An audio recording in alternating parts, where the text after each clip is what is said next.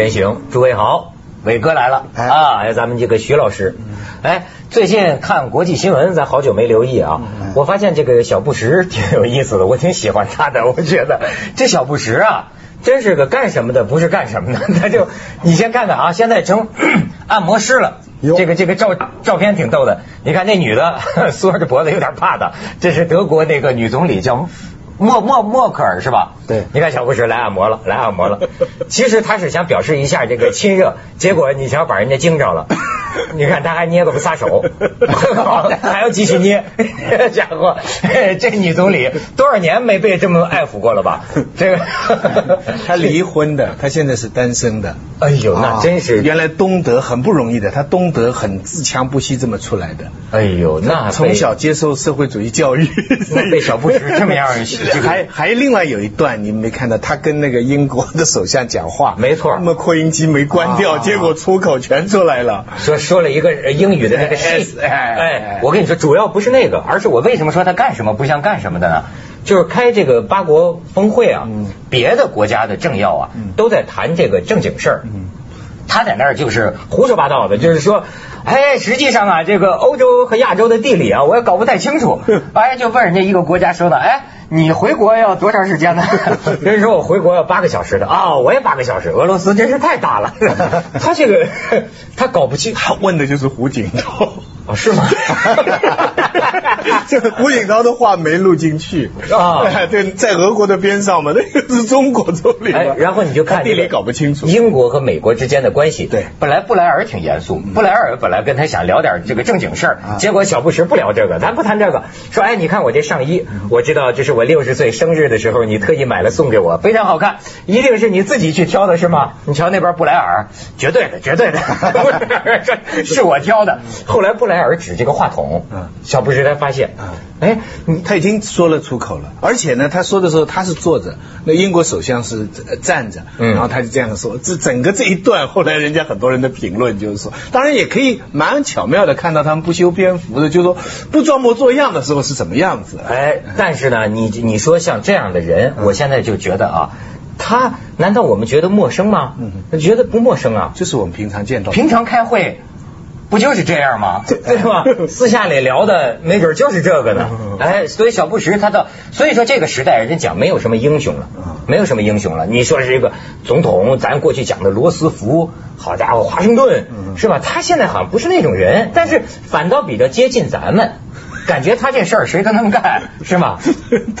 总统的事他也能干。呃，这是啊，对，就现在关键这个总统啊，呃，我觉得现在不仅是西方的总统，连中国的领导人呢，好像背后有个专业的形象顾问团，嗯在注意他镜头前的每一个形象。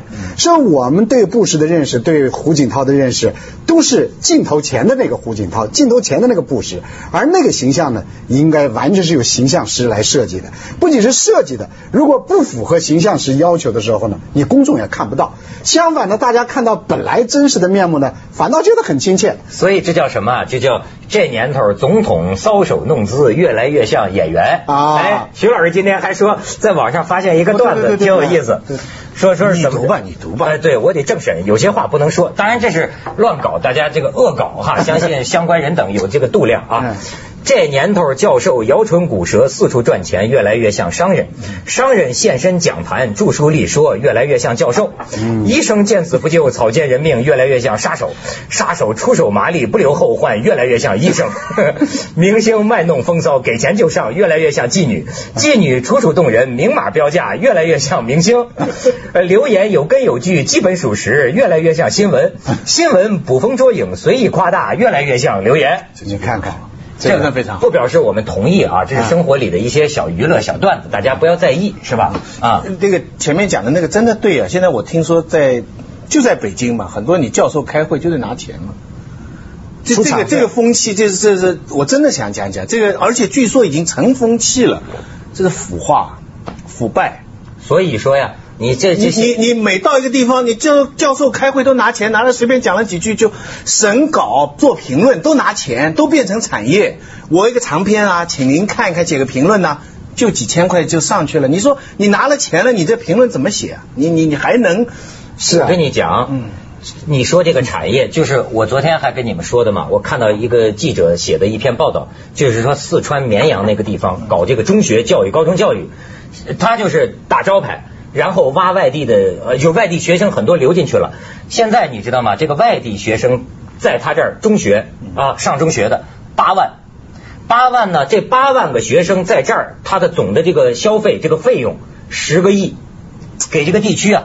创造十个亿的这么一个大的利利润，你想想，教育怎么不是产业？是是是，所以这些尖子走来走去，他们这么关心，原因根本意根本用意不在教育，而是而是钱的问题。前两天教育部好像还是哪儿啊，我忘了，有个官员还出来说说关于关于北大清华的问题嘛，说是这个这东西吧，就好像是名牌服装、名贵服装，因为资源有限，所以呢。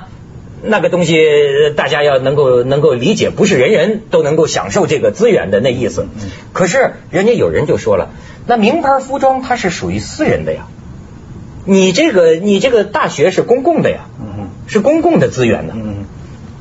你说前两年我去澳门大学，嗯，呃，搞一个活动，我去参加那个活动，然后就碰见几个老师，他们就跟我交流这个学生为什么澳门大学能够吸引到内地的学生去，他的学费呢大概比香港要少很多啊，但是他最重要，他说我们的卖点是什么呢？因为现在呢，我只要在澳门大学毕业的学生，他拿的这个毕业证在全欧洲国家都认可。所以我这儿毕业的澳门大学的内地的学生，我可以到欧洲去找工作。我说内地找工作困难吗？我到欧洲，我说那香港呢？他说我什么地方找不到，我能到葡萄牙去找工作。另外我说那香港，葡萄牙就是欧洲。后来结果旁边呢有个香港科技大学的老师，他就说什么呢？他说那你澳门只能到欧洲找，我们澳香港的学生呢，如果你要在香港找到工作的话，你上学三年五年的都算你住的时间。所以香港不住七年可以成为永永久居民吗？但你在这上学，如果上上了三年，这三年都算你居住的时间。对内地学生来讲，这是一个很大的好处，他希望留下这些。但是你看哈，我就现在看两个数字啊，呃，当然香港跟内地的收入水平是差距很大的，对吗？所以不能那么平等比较。但是呢。那天就现在这个争论嘛，说香港大学掐尖儿嘛，但是香港大学说这个现在他的这个毕业生啊，基本上能够达到一个什么收入呢？一点二万港币到一点四万港币，对，差不多。可是我最近看，就是对北大学生的一个调查呀，这学生们期望值并不高啊。这一般学生把自己毕业之后找第一份工作设定在哪儿啊？月薪呢一千到两千块钱呢，差不多。甚至有的学生有百分之一点五八的学生，你知道吗？零工资。你们这就是说我愿意零工资，但是我要走向社会，我要有工作机会，就是我这个阶梯啊，可以从零水线以下开始。不，香港大学生的一万多的人工，就跟内地的城市一千多的工资其实是差不多的。其实的生活水平你知道差不多，因为香港它要扣掉很多房子啊各方面的，就实际的生活水平差不多的。而且香港虽然它标榜百分之九十几的就业率，这个其中包含了很大的牺牲。什么牺牲啊？中文系的学生毕业出来找到工作了，什么电影院做经理，明白？呃，这个什么报纸写八卦，你知道他他有很多就是因为工作的生活的压力，所以他我暂时，比方说我读中国哲学的，我现在也只能在。啊，超级市场做一个文书的什么管理，就是说他，因为他很现实去找这么一份。你知道现在这个网上啊有争论的，我看就两两种观点，一种就是说呢，说这个大学生是吧，呃自己要放下架子，对吗？就是要下基层，下农村。为什么现在六成说你找不着工作呢？你到农村去能找不着工作吗？你就要把自己当工人、农民一样对待。哎，这是一种观点。但是另一种观点呢，反对，就是说。难道中国大学生多了吗？难道很多吗？这文盲不还是很呃不还是有吗？对吧？就是说我国家培养我出来，你让我去跟一个工人一起操作车床，但是我这个大学生将来是要当工程师的，你怎么能呃就这么来看待我？现在这这个争论呢？你就是将来当工程师，你现在做几天车床也没什么大不了。就是说将来的发展趋势，大学生就是普通劳动者。大学生在在美国的话，百分之五十都是大学生，那就是基本那是基本教育。专业人士、知识分子那都是硕士、博士以后的事情。大学生你不读大学你就欠缺了，读大学不代表你富有。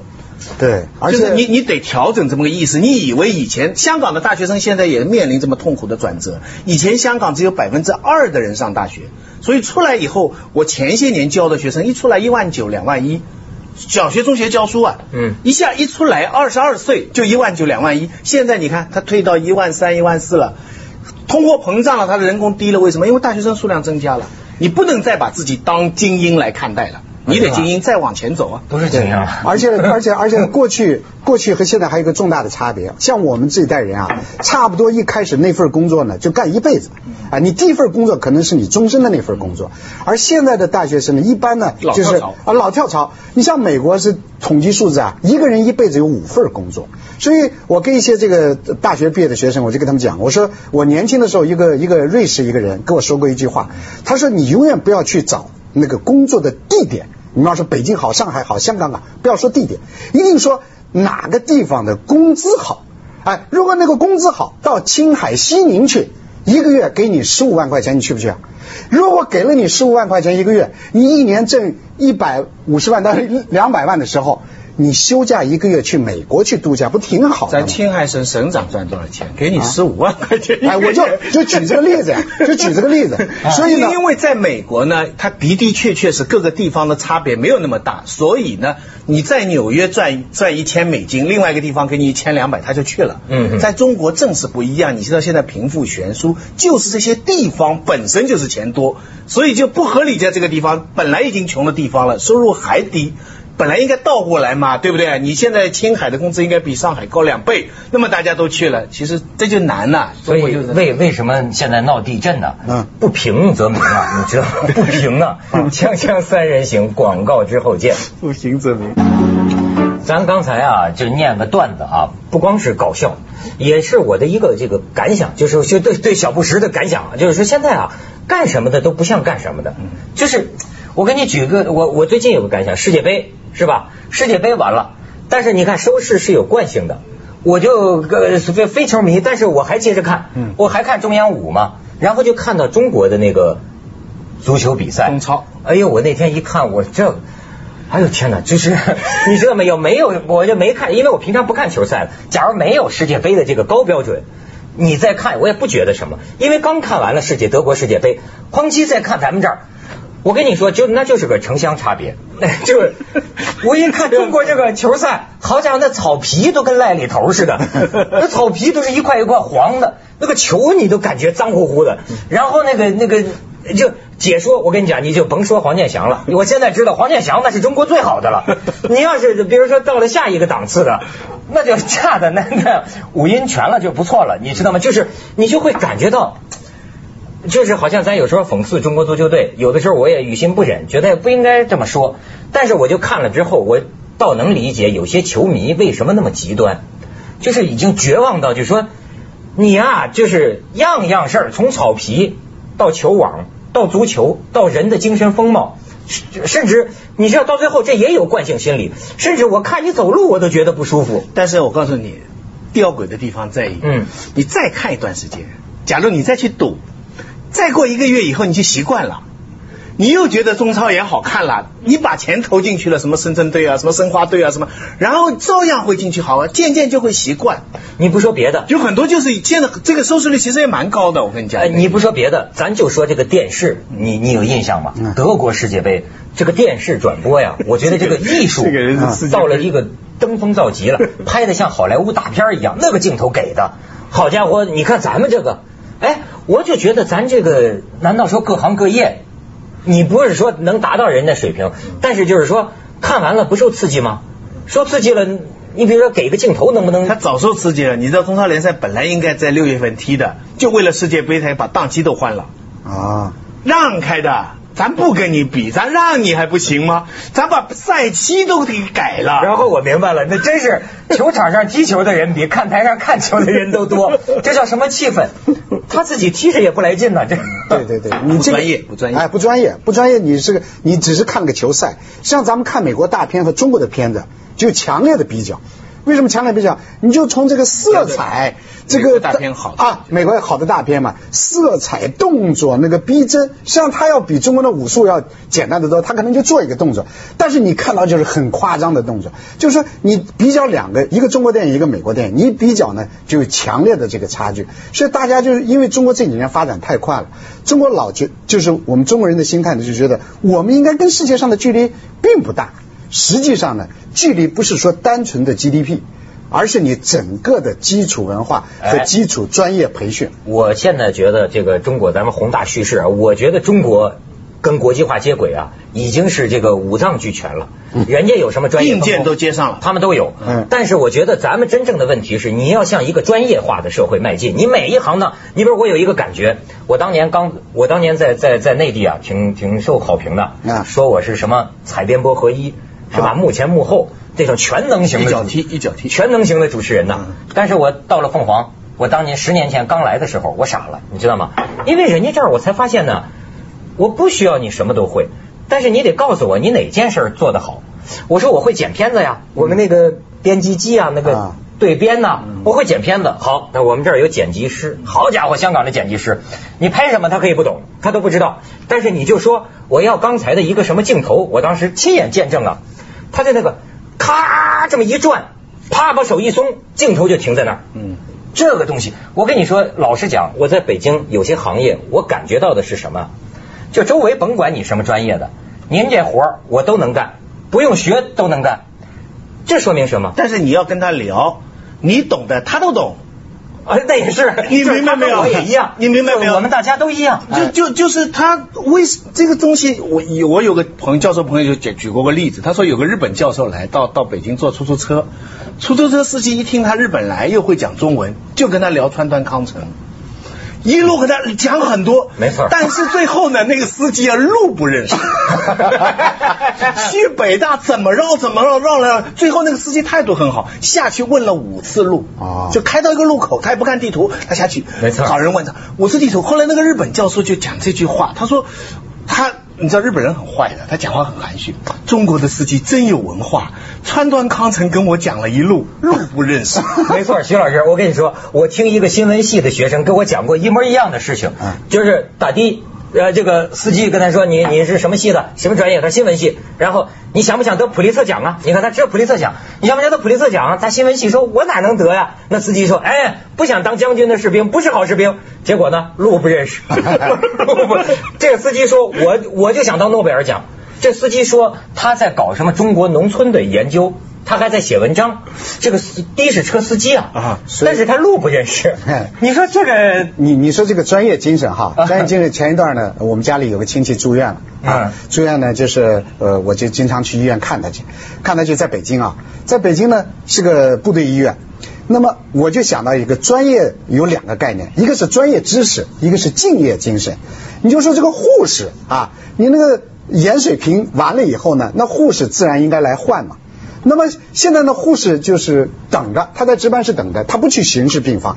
等完了以后呢，那个病房呢有个摁铃，摁铃是让家属去摁铃说，哎，护士来吧，水没了，哎，护士来了，还说你不是早早点说，你看没了才没有。对对，现在医院啊，这个真正的护理都是家人，像护士呢变成医生，家人变护士，护士变医生，医生不知道变什么。你知道后来把这家属吓得直叫这个护士叫大夫，而是大夫我就不知道这样，对不对？你升级了吧？这是我说的嘛。你敢叫他护士吗？不敢？干什么的都不像干什么的啊你就像我这主持人，他倒像嘉宾，嘉宾呢倒像主持人。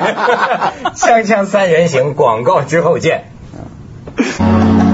你就咱说这个，这年头教授越来越像商人，什么什么的哈。我就说呀，这个干什么不像干什么。你最近出的事儿，你都觉得听着奇怪。说那个儒学大师，你听说了吗？嗯，中国社科院还是研究所的主任呢。啊，儒学当代大儒，儒学大师啊，法院判了，说利用出国讲学之机啊，带他四个老婆去美国就办这个签证，其实是假老婆。他一说呢，说的我觉得也能理解，就是这个郑老师啊，他大概家是农村的。农村的可能家乡呢，好好好好多人呢想出去打工，说你老到国外讲学呀、你给我们搭配一女的，就说是你老婆，这样夫妻俩他有这个权利嘛，哦可以一助人块儿出去为乐嘛。而且儒家从来都不反对一夫多妻，他这儒家传统。问题也没沾着啊，他是挺冤枉的。从来都是这个传统。你这个中国儒学大师，这个对女的一向是不好的。他赚了十七万啊这他赚了十七万，你知道吗？就是说，但是咱就觉得啊，你这个儒学大师，这这就问题在这个地方，你要求很多最基本的，比方出租车司机啊、电工啊，他们缺乏专业精神，小错奏成大错。你去指责他的时候，他会很简单告诉你，你看，你看，你们这些在很高位的所谓专家、所谓大师，甚至所谓高干，嗯你们们专业什么？你们卖地，你们坚持了什么原则了？你们做学问，你们做了什么原则？他有几个东西反对。如果纯粹是偷懒，这个事情比较好办。中国人勤劳勇敢，本性并不是偷懒的。全世界的人都懒，中国人要对不对？我们这样说，主要是，比方像刚才出租司机，他主要是。他有个人文追求啊，你所以这个东西你很难说他，他这个人文追求以后，他把手头的这个眼前的事情不放下。我有我有个朋友，他在蛇口那边弄了套房子，很大的房子，天一热那个冷气老跳，就他就找装修公司来了，嗯，最后连装空调公司跟装修公司来了七个人。每个人都推下面一个人，每装一接一线，最后的毛病是很简单的，三部主机接了两条线，两条线合成一根。但是在这个整个修的过程当中，这七个人爱好什么他全知道。这个志向拍电影啊，那个人对墙上的钟感兴趣啊，后面有人对真皮沙发什么特别有研究啊，什么东西，他火大的不得了，他就说你们连一根基本的线都接不好，你们这么，但是反过来他想。你你凭什么指责人家？人家为什么就只可以做这个事情？